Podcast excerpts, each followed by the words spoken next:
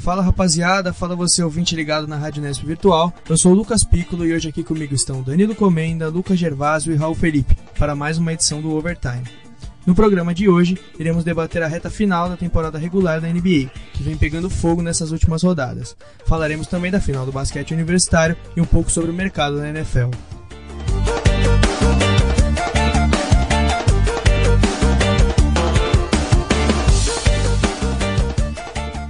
Primeiro tema do programa será o líder da Conferência Leste. O Toronto Raptors enfrentou nesta semana o Cleveland Cavaliers e o Boston Celtics. A equipe canadense foi derrotada pelos Cavs na terça-feira graças a mais uma grande atuação de LeBron James. O astro da franquia de Ohio anotou 27 pontos. Destaque para a grande atuação do time titular de Cleveland, que junto marcou 93 pontos dos 112 pontos da vitória por 112 a 106.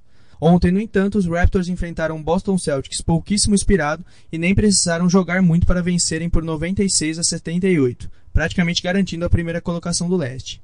Uh, e aí, vocês veem algum desses times da Conferência Leste aí como o bicho-papão da temporada ou os três líderes aí podem tem, tem fragilidades, né? Porque a gente sabe que o Houston e Golden State, por exemplo, estão muito acima de Toronto, Boston e Cleveland, mesmo que esses times venham fazendo grandes jogos também. Não, com certeza. É, o Golden State e o Houston estão bem acima desse, desses times. É, dá para perceber que esses três primeiros colocados eles têm é, uma irregularidade bem perceptível assim no time, né? Por exemplo, o time de Toronto ele não conseguiu embalar vitórias seguidas por enquanto. Ele vai, não perde, ganha, per, ganha duas, perde uma, perde duas, ganha uma. Então fica meio difícil você colocar o time numa crescente assim para os playoffs. Já garantiu pra, praticamente a liderança, o Boston já segurou essa segunda colocação também. E é ver o, o que, que vai rolar no playoff agora. É, no jogo do Cleveland com, com o Toronto, é, dá uma, um destaque além do LeBron James para o Kevin Love. Foram 15 rebotes, é, foi, foi, um duplo-duplo do, do Kevin Love, com 18 pontos e 15 rebotes. Então é importante mostrar essa atuação do Kevin Love por trás de LeBron James que marcou 27 pontos. Acho que dá para destacar pelo parte do Toronto, principalmente a atuação do banco do time, que vem contribuindo muito. E eh, esse era um dos principais problemas que o Toronto encontrava nas temporadas anteriores, porque o time titular vinha bem, conseguia trazer o jogo equilibrado, mas quando vinham jogadores do banco acabavam não, não contribuindo, não, não ajudando. E nos últimos dois jogos contra o Cleveland, o banco teve 45 pontos, e no jogo contra o Boston, o banco acabou contribuindo com 44 pontos, sempre sendo liderados pelo, pelo armador reserva Van Vliet, sendo liderado pelo Delon White, que acabam contribuindo bastante para o time e dando o suporte que os principais jogadores do time necessitam. O DeRozan, o Kyle Lowry, que mesmo nesses dois jogos não acabou não atuando bem, principalmente contra o Cleveland, onde fez só cinco pontos. E para dar o suporte que o time necessita para conseguir chegar forte nos playoffs e conseguir disputar de frente a frente contra o Cleveland, que vem eliminando o time nos dois últimos playoffs. É, o, o time de Boston, é, hoje saiu a notícia né, de, de que vai ter um grande problema para os, os playoffs. É que depois da cirurgia o Irving não vai mais jogar os playoffs. A, a expectativa era de que ele jogasse. Então, é, é ver como esse time vai se comportar, né? Então, é, eu acho que tá um, um time bom, camisa pesada. Eu acho que se a gente contar todos os esportes dessa temporada, desse ano, dá para perceber que a gente está numa época onde a camisa vai pesar. Então é, é vamos ver se esse time de Boston cresce. E, e, cara, do outro lado tem Houston e tem Golden State. Tem que jogar muito basquete para conseguir ganhar desses dois times. E, e vamos ver o que acontece. É, eu acho que é interessante, foi interessante a gente ver também que o trabalho do Brad Stevens no Boston Celtics vem sendo muito bom, né? Porque ano passado, já com um time que poucos acreditavam, ele conseguiu é, crescer bastante durante a temporada, foi até a final de conferência e agora para os playoffs tem essa perda é, enorme do, do, do Kyrie Irving, né? Só que o Terry Rozier vem jogando bem, é um cara que não tem muito nome na liga, né? Mas vem jogando muito bem, é, assim deu como conta do recado. É, e tem a volta do Gordon Hayward aí que vem voltando bem aos poucos, né? Capaz de jogar ainda os playoffs. Então agora, né, a gente vai falar um pouco sobre a grande surpresa positiva do final da temporada, que é sem dúvida o Philadelphia 76ers. Com a vitória de ontem por 115 a 108 sobre os Pistons, os Sixers chegaram ao 12º triunfo consecutivo na liga. O grande nome da partida foi o veterano J.J. Redick, que anotou 25 pontos, acertando 5 em 7 nas bolas de 3. Essa sequência de vitórias já classificou os Sixers para os playoffs, algo que não acontecia há cinco anos. No momento, a franquia de Filadélfia ocupa a quarta colocação no leste, com a mesma campanha dos Cavaliers. Uh, e aí, galera, o que falar aí dessa temporada monstruosa do Ben Simmons, nessa né, reta final é, muito forte do time de Philadelphia, que tem tudo para crescer muito nos playoffs. Tem jogadores interessantes, a escolha número um do draft desse ano, que foi o Markel Fultz, vem voltando também, já fez quatro pontos nessa partida. O Dario Saric, o croata, é ótimo jogador, o Embiid, tem também o, o próprio Ben Simmons, né, um time que promete dar trabalho aí na, na pós-temporada. Olha, 12 vitórias seguidas. Espetacular esse final de temporada do Sixers. É, vai colocar o time ali no auge para disputar essa final de conferência. E, meu, é, esse time ele é muito equilibrado em todos os, os sentidos. Não tem um, um, jogador que se destaca sozinho e leva o time. Não, todos são equilibrados. O Embiid com é, 22 pontos de média, quase 23 pontos de média por jogo o Redick com 16 pontos de média, quase 17 pontos por jogo, o Ben Simons com quase 16 pontos por jogo. Então é muito ponto por jogo para vários jogadores. E isso dá uma, dá uma segurança para o time de que não, não é igual o Boston, por exemplo, que não, temos o Irving, vamos, vamos jogar nele ali, que ele pode decidir. Não, esse time é equilibrado. São jovens talentos, é, é um time muito competitivo e, e, eles têm ambições. Eles não vão jogar para perder. Eu acho que nos playoffs vai vir uma estratégia bem montada, dependendo do, adver, do adversário que vai enfrentar. É, eu acho que é um time a ser olhado, é um time a ser estudado, porque pode ser a surpresa do ano. É, eu concordo muito com o Raul, mas acredito ainda que o time de Filadélfia tem muito a aprovar. Muito jovens, são muito um técnico ainda também que está começando a crescer na liga agora, então é um time que tem muito a aprovar, principalmente no playoff. Sexta-feira, próximo jogo do Filadélfia é justamente contra o Cleveland, um rival direto pela terceira colocação. E próximo dos playoffs já pode ter exatamente esse clima de playoff no jogo. Um jogo mais pegado, um jogo mais físico e onde o time do Cleveland, por ter jogadores mais experientes, pode sobressair. Mas o time do Philadelphia vem crescendo, vem tendo. O banco também vem contribuindo muito. Agora com a chegada do Bellinelli vindo do Atlanta Hawks, o Willi Silva contribuindo bastante, o Markel Fultz voltando agora, que no último jogo tentou seu primeiro arremesso de três na temporada, que ele não tinha devido ao problema no ombro, mas também sendo uma primeira escolha de, da, do draft tem que ser respeitado. Então o time tem muito a crescer e tem muito a se provar ainda, principalmente se não tiver a volta do do Embiid nos playoffs, ou se, perder, se perder, perdendo ele na, na primeira ronda de playoffs, ele acaba perdendo um pouco do ritmo de jogo, ele que é um cara muito físico, acaba sendo complicado com a passagem do Philadelphia para a semifinal.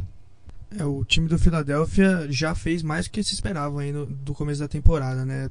Já está em quarto na Conferência Leste, mesmo que seja uma conferência que muitos falam que não é muito forte, que não tem um grande favorito, mas é um time que atua muito bem durante a temporada e já para mim já é já digno de aplausos.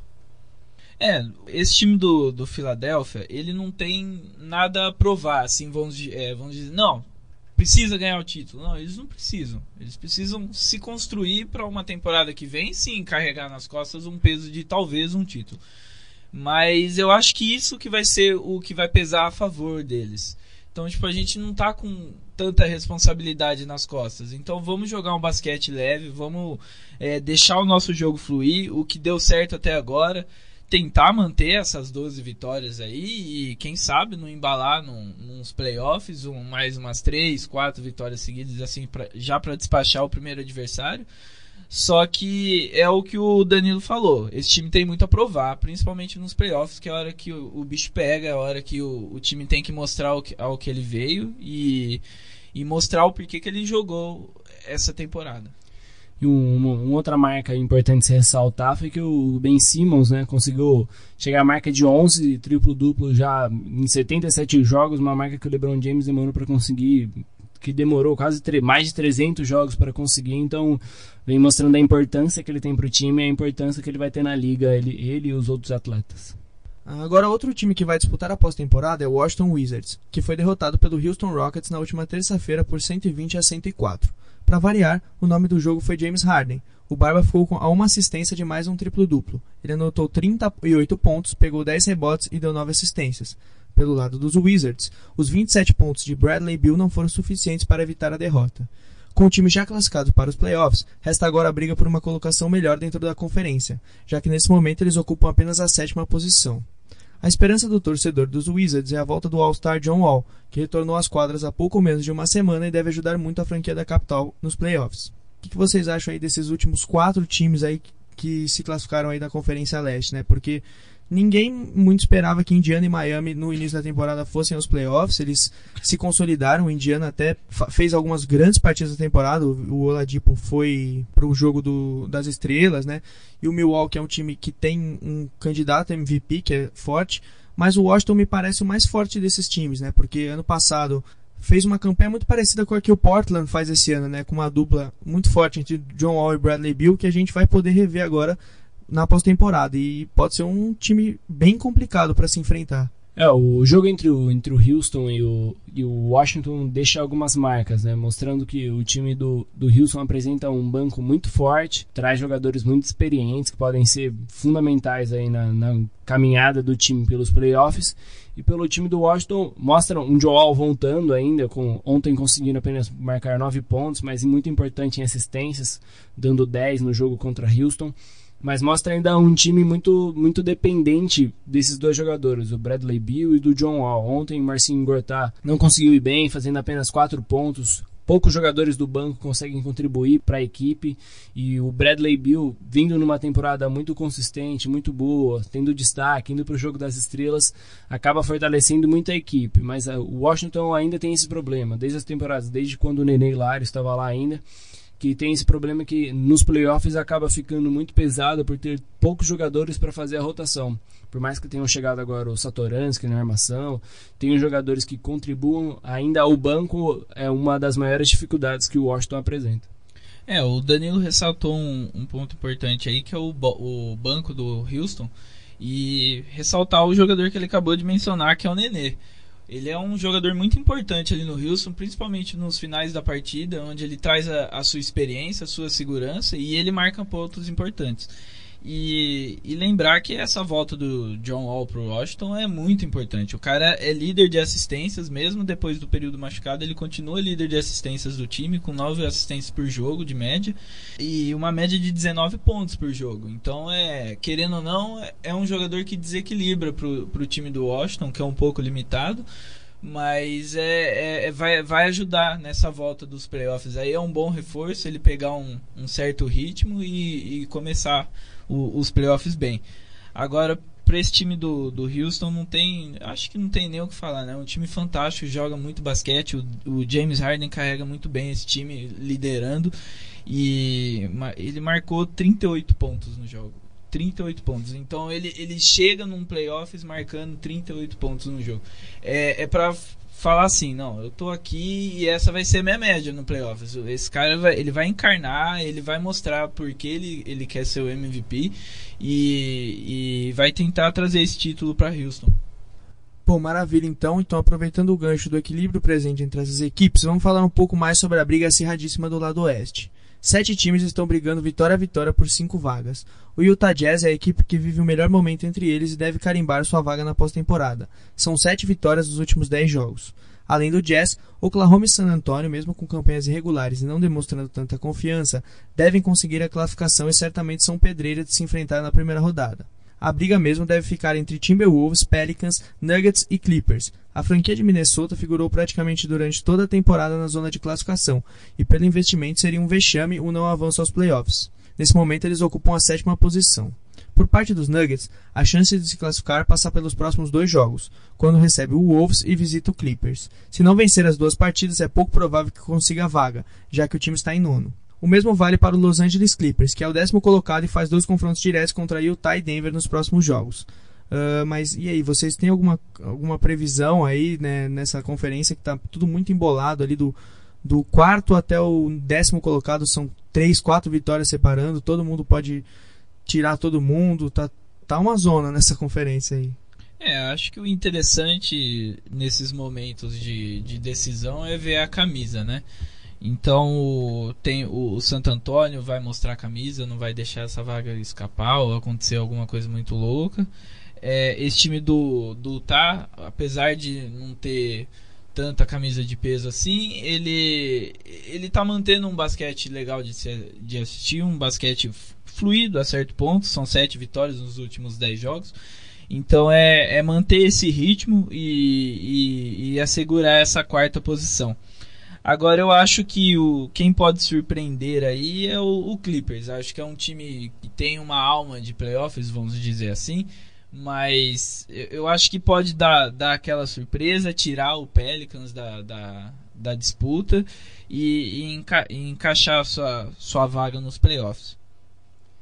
Eu acho que a, que a grande marca entre essas equipes que estão tão parelhas é que praticamente todas sofreram com lesões dos seus principais atletas durante a temporada.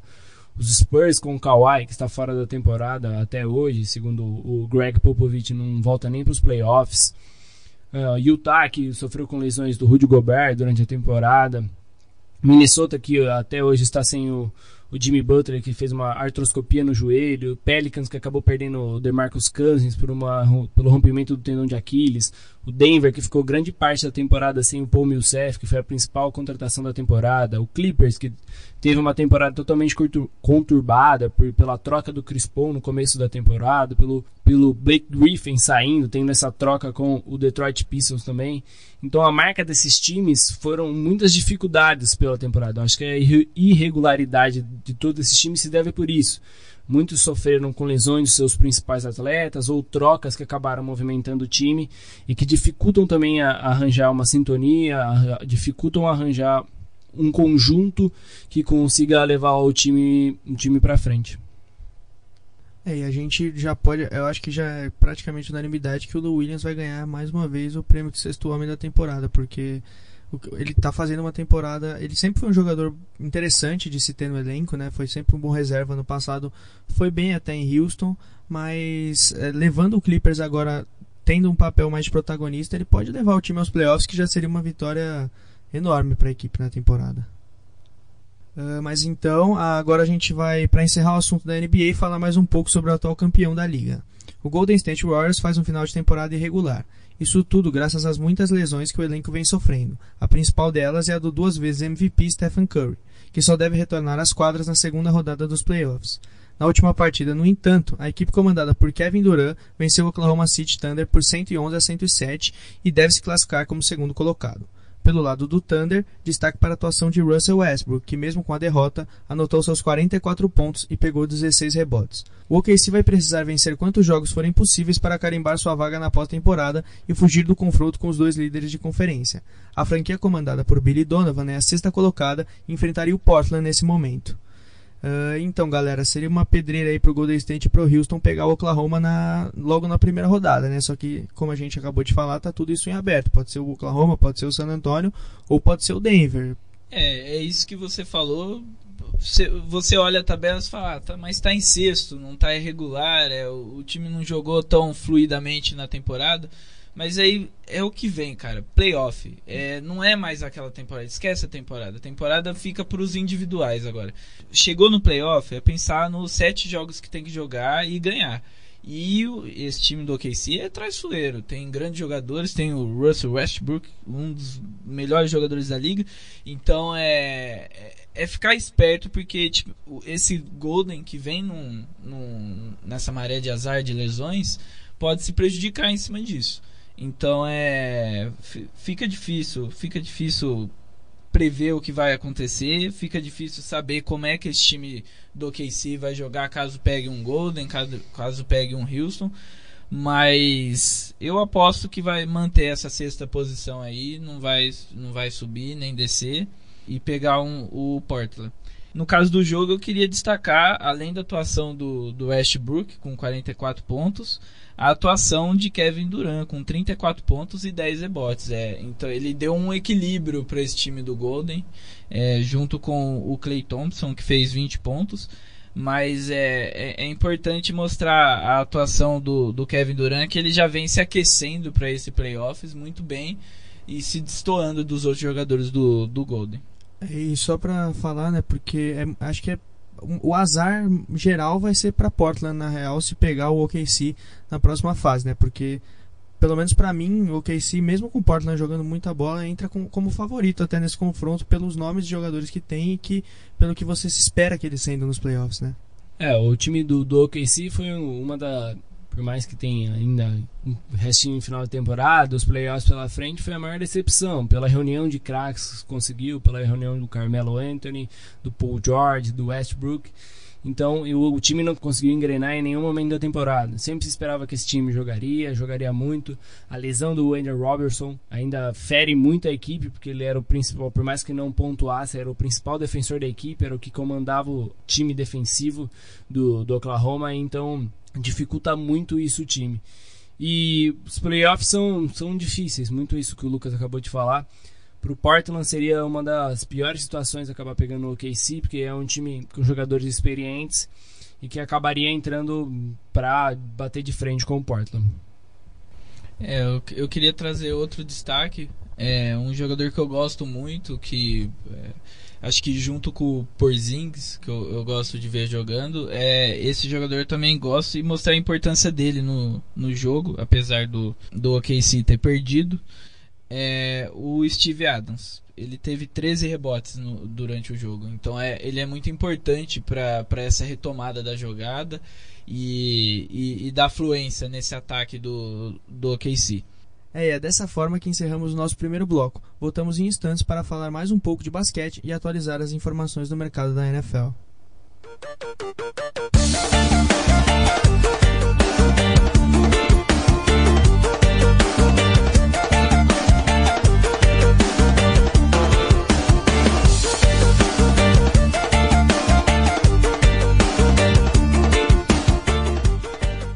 Estamos de volta e agora o assunto é a NCAA. Pela final masculina do torneio universitário de basquete americano, o Villanova Wildcats bateu o Michigan Wolverines e sagrou-se campeão pela segunda vez nos últimos três anos. O grande nome da Universidade de Villanova no jogo foi o do armador reserva Dante de Vincenzo, responsável por anotar 31 pontos dos 79 da equipe. No entanto, a principal estrela dos Wildcats na temporada do college foi o também armador Jalen Brunson, atleta que teve média de 18,9 pontos na competição. A partida de Michigan também foi muito aquém do esperado. O time converteu apenas 3 bolas do perímetro em 23 tentativas. O nome mais regular dos Wolverines na competição foi o do ala pivô Moritz Wagner, que teve média de quase 15 pontos e 7 rebotes. Uh, e aí, a, e essa atuação do Di Vincenzo surpreendeu ou não? A atuação do, do time como um todo, né, do, do, do Vila Nova foi muito boa, muito convincente muito por conta também do, do retrospecto que a equipe tem, tem tido nos últimos anos. Né? A segunda conquista em três anos, em 2016 já tinha sido campeão, e esse time de 2018 contava com alguns jogadores que serviram como base, principalmente o Jalen Brownson, que foi o MVP da temporada regular, que ele já era o armador no, no time de 2016, o Michael Bridges, que também é um dos prospectos mais esperados para ser draftado na primeira rodada, com o Eric Pascal, e o Dante DiVincenzo, que na falta do, do Jerry Brownson no, no jogo do, da final, que acabou se carregando com faltas, entrou no, no, primeiro tempo, acabou anotando 18 pontos logo no primeiro tempo, conseguiu deixar o time de Vila Nova em vantagem para o intervalo e conseguiu deslanchar ainda no segundo tempo alguns dados importantes, algumas coisas importantes sobre esse time de Vila Nova, que eles acabaram quebrando recordes de bola de três durante o March Madness, que é conhecido como a loucura de março, ou como é conhecido esse torneio da NCAA, com 40, 442 bolas de três durante toda a competição, desde a fase preliminar até chegar chegando agora. E o técnico da equipe, o Jay Wright, acabou entrando num grupo muito seleto de treinadores que possuem mais de um título da NCAA.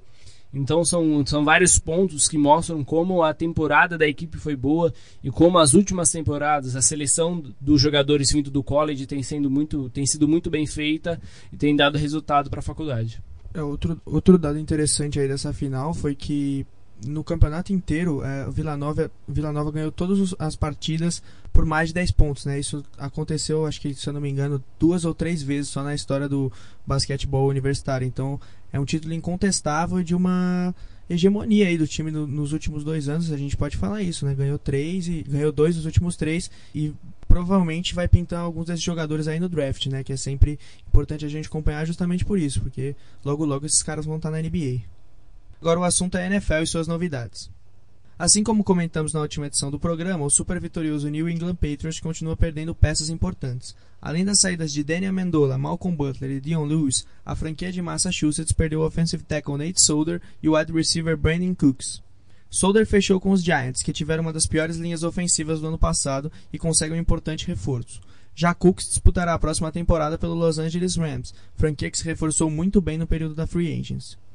Uh, e aí, rapaziada, é importante frisar o bom movimento do, dos Rams no mercado, né? Muitas contratações importantes, como o Akip Talib e o Marcus Peters, cornerbacks é, muito fortes. Já tinha chegado também agora o, o Cooks, que é um wide receiver que foi muito bem. Não foi, não foi o que se esperava dele no New England, né? Até porque o time era muito bom e se esperava que ele rendesse como rende o Julian Edelman, por exemplo. Mas foi um cara importante também para os Patriots na temporada e os Rams vêm forte também. É, o, o time do, dos Rams acabou na temporada passada conseguindo uma grande campanha, fazendo 11 vitórias e 5 derrotas apenas na temporada regular. É, acabou conquistando a, o primeiro lugar da divisão da NFC West, é, batendo de frente com o time do Seahawks, que agora está se desmanchando. E é possível ver no time do Rams e também no outro time que divide divisão, que são os 49ers, é, uma mudança de patamar nessa divisão, que antes, nas últimas temporadas, era mais comandada pelo, pelo time do Cardinals e pelo time do, do Seahawks. E agora tá, tá acontecendo essa inversão de, de papéis. É, então, New England, é, a gente é válido ressaltar também o Nate Solder, que durante muito tempo foi um dos principais offensive tackles do, do, da liga, né? Porque você vê o time do New England jogando e, e o Tom Brady muitas vezes tem muito tempo no pocket, tem bastante tempo para pensar o que ele vai fazer, e o Nate Solder era justamente fazia isso acontecer na equipe, né? Sim, era um offensive tackle muito, muito produtivo e muito utilizado pelo Tom Brady na linha ofensiva do, dos Patriots. E o que acontece no time dos Pets é uma mudança de patamar totalmente diferente. Eu acho que a temporada para o New England vai ser totalmente imprevisível, porque a defesa mudou muito. O Malcolm Butler acabou indo para os Titans e no lugar dele acabou vindo o McCarthy do, do, do Browns. É, talvez o time sofra isso, essa saída do Butler na defesa, porque o, o cornerback do Browns que está vindo agora para possivelmente substituir o Butler não, não é um bom taqueador como ele era, mas ele tem uma melhor cobertura de passe. Então, talvez haja uma mudança no, no estilo defensivo do, do, time do New England, com, levando em consideração também a, a saída do, do coordenador defensivo Matt Patricia. É, e, e só para terminar falando dos Rams também, teve a contratação do Sam Shields também, outro cornerback, né? Porque você vê como eles vêm para reforçar bem a defesa, que foi um dos pontos fracos da, da equipe na temporada passada, que foi um dos melhores ataques, acho que foi o melhor ataque inclusive da liga, e acabou sofrendo com a sua defesa, né? E eles vêm meio que para um tudo ou nada, porque eles trocaram várias escolhas de draft, já estão trazendo muitos jogadores nesse período de free agents. Parece que tem que ser esse ano, né? É, é uma coisa meio arriscada. Sim, sim, houve uma aposta maior na free agency, deixando de, de lado o draft. Só que eu acho certo pelo lado do, dos Rams apostar nisso, porque porque já é um time estruturado e pronto para chegar. Chegaram no, no wildcard no, no, na última temporada, acabaram perdendo pro, pro time do Cardinals dentro de casa e foi uma frustração e o ponto fraco do time realmente é a defesa eles reforçaram bem com nomes muito importantes na liga, então acredito que. Eu, eu acho que é uma boa aposta feita pelo time do Rams. Uh, vamos tratar um pouco agora de um time que não vem conseguindo fazer boas temporadas na liga. O Chicago Bears não vai aos playoffs desde 2010 e há um bom tempo está longe do protagonismo. Três contratações, no entanto, chamaram a atenção. Os wide receivers Allen Robinson e Taylor Gabriel e o Taryn Trey Burton foram integrados ao elenco. Robinson vem dos Jaguars, após ter sofrido com uma lesão de ligamento e ter atuado pouquíssimo no ano passado. Gabriel foi finalista da NFL com os Falcons em 2016 e era a rota importante de Matt Ryan. E Burton levantou a taça pelos Eagles há cerca de três meses. Uh, são jogadores aí vitoriosos, né? Porque acho que essa mentalidade, a aura que está no time de Chicago, é um time perdedor que não consegue vencer e trazer dois caras. O Robinson não atuou na temporada passada, né? O Robinson é wide receiver dos Jaguars. No, justamente no ano em que a equipe foi bem, ele não atuou. Mas nos dois anos que ele atuou, em 2015 ele fez a melhor temporada da carreira com 80 recepções, 1.400 jardas no total, com 14 touchdowns. Em 2016 foram 73 recepções para 880 jardas. O, o Burton, é, por sua vez, ele não é um cara que era titular no Philadelphia Eagles campeão. Não pode se dizer que ele era titular, mas ele estava lá, ele foi campeão também, ele jogou o Super Bowl, participou apenas 27% dos snaps ofensivos do time na temporada, mas é uma peça importante. Mas a melhor contratação, na minha visão, é o Taylor Gabriel, que era titular no, no time dos Falcons. Era um desafogo muito grande para o Matt Ryan quando tinha o, o Muhammad Sanu e o Julio Jones muito marcados, principalmente nos playoffs. O Gabriel foi muito importante e acho que o time de Chicago vem é, forte até para a temporada no sentido de tentar reconstruir, né? Tentar começar essa reconstrução começando com ataque. Sim, até pelo fato de que a divisão do, do Chicago, que é a NFC Norte, é, conta com times até de, de, poderio ofensivo muito forte e que sempre vem com, com grandes nomes e com grandes números na liga, que, que no caso é o Green Bay, o time de Minnesota e o Detroit Lions. Eu acho que essa fama de perdedor do time do Bears nessa temporada pode acabar se revertendo é, por conta dos, dos próprios times que, que, competem com ele na divisão, que no caso o time do Green Bay e do Minnesota não possuem estabilidade para essa temporada e são totalmente imprevisíveis. Bom, outros times que movimentaram a free agents foram as equipes da divisão oeste da AFC. Os Chiefs, campeões da divisão em 2017, perderam dois de seus pilares, o quarterback Alex Smith e o cornerback Marcus Peters, e devem ser menos competitivos que na temporada passada.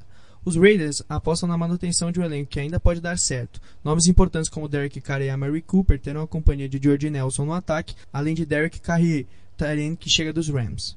Por último, mas não menos importante, os Broncos querem evoluir ofensivamente. A contratação do QB vice-campeão da NFC, Case Keenum, prova que Denver quer voltar aos playoffs após um ano fora. Uh, vocês acham que tem algum favorito nessa divisão, né? Que é uma divisão que vem se alterando bastante nos últimos anos. Se for pegar em, em 15, que foi o ano que o Denver ganhou o Super Bowl, ele foi o campeão. Em 2016 foi o Oakland, e depois foi o Kansas. Não, o Oakland liderou por muito tempo em 2016, acabou perdendo depois para Kansas City bem no finalzinho com a lesão do Derek Carr e o próprio Kansas City ano passado. É uma divisão que não, não tem aquele desenho, por exemplo, da divisão New In, do New England, a divisão do Pittsburgh, divisões que sempre tem quase os mesmos times aí como campeões. Sim, eu acho que, que essa divisão é, é igual eu acabei de comentar sobre a NFC Norte. Eu acho que a NFC Oeste sofre do mesmo e nessa temporada não vai ser diferente. O time do Kansas City, que se mostrava um pouco mais estável nos últimos anos, eu acho que esse ano vai acabar ficando um pouco para trás se for para falar em apostas, eu apostaria muito no time do Oakland, porque eu acho que, que o QB vem forte, o Derek Carr. E o, o, o, time do Broncos, com, com a chegada do Case Keenum, é totalmente uma aposta. Pode dar certo, pode não dar certo. Só que se for para você pensar em uma coisa mais sólida, estruturada, o time do Oakland já vem, tra é, vem trazendo um trabalho de, de, algum, de algum tempo que, que pode frutar em resultados melhores. O time do Chargers, que fica na, na quarta potência da divisão, eu acredito que que vai continuar no, no mesmo cenário que, que apresenta nos últimos anos. É, o Chargers até brigou por, por wild card na temporada passada, foi um dos últimos times aí a ser eliminado mesmo e não ter mais chance, né? Mas o, o time do Oakland, eu acho que esse ano, uh, esse ano vai, porque o Marshall Lynch voltou, né? Teve o período de adaptação, um ano de adaptação. Agora eu acho que ele volta a ser aquele jogador que ele foi no Seattle. E tem o Khalil Mack, por exemplo, que é um cara que um dos melhores defensive tackles da liga. E o Denver Broncos tem aquela defesa muito forte, né, mas perdeu também alguns jogadores. Já não é a mesma defesa campeã do Super Bowl, que perdeu o Akip Talib, por exemplo, que a gente falou agora há pouco.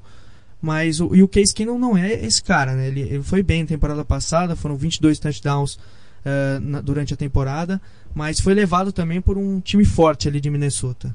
Sim, o Case Keenum é realmente, é, como a gente tinha comentado no último programa, é uma aposta é, ele vem trazendo bons números no, nos últimas partidas que ele disputou, mas é realmente uma aposta do, do time do Denver e é totalmente imprevisível o que vai acontecer com o time do Colorado. Ah, então agora para a gente encerrar o assunto NFL, quem vocês acham que pode ser a grande surpresa da temporada, né? Uma possível prognóstico aí para surpresa e quais são as expectativas aí do draft, né? Que a gente vai falar mais no próximo programa, que é mais próximo do draft, mas já para dar um pitaco aí pra galera. Falando de surpresa da temporada, eu não coloco nem como surpresa, eu acho que é mais uma realidade mesmo. Eu acredito que o time do Rams, como a gente comentou no começo da fala sobre a NFL, é um time que vem forte, não existe surpresa. Eu acho que tudo é muito estruturado no futebol americano. Não, não cabe muito espaço para imprevisibilidade. Eu acho que os números às vezes falam muito mais alto no, nesse esporte. Já falando sobre o draft, eu trouxe alguns dados sobre dois jogadores é, da parte ofensiva que talvez acabam apare acabem aparecendo nas manchetes aí do, das próximas semanas. Eu vou falar primeiro do quarterback da, da Universidade do Sudeste da Califórnia, que é o Sam Darnold. No ano de 2017 ele acabou não fazendo números muito, muito bons, mas em 2016 ele ganhou o Rose Bowl em cima do Penn State e alguns números dele no ano de 2006 da sua conquista foram 3.086 jardas lançadas aéreas, 31 touchdowns para lançamento e 9 interceptações. Em 2017 ele acabou perdendo um pouco do seu rendimento, mas eu acredito que esse ano ele vem como uma aposta forte até para a primeira rodada. É, alguns números dele nesse último ano foram de 2.143 jardas aéreas, 26 touchdowns e 3 interceptações. Falando um pouco de um wide receiver da Universidade de Memphis, Anthony Miller.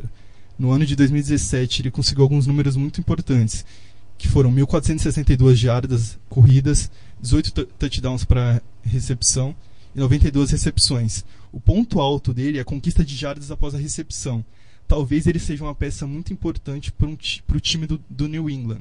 Eu creio, eu imagino que talvez o Tom Brady soubesse trabalhar muito bem com esse calor. Então, agora com esse belíssimo comentário aí a respeito do draft, né? A gente encerra mais uma edição do Overtime. Em nome de todos aqui, eu desejo um ótimo final de semana e que vocês voltem a nos acompanhar em breve. Obrigado e tchau, tchau.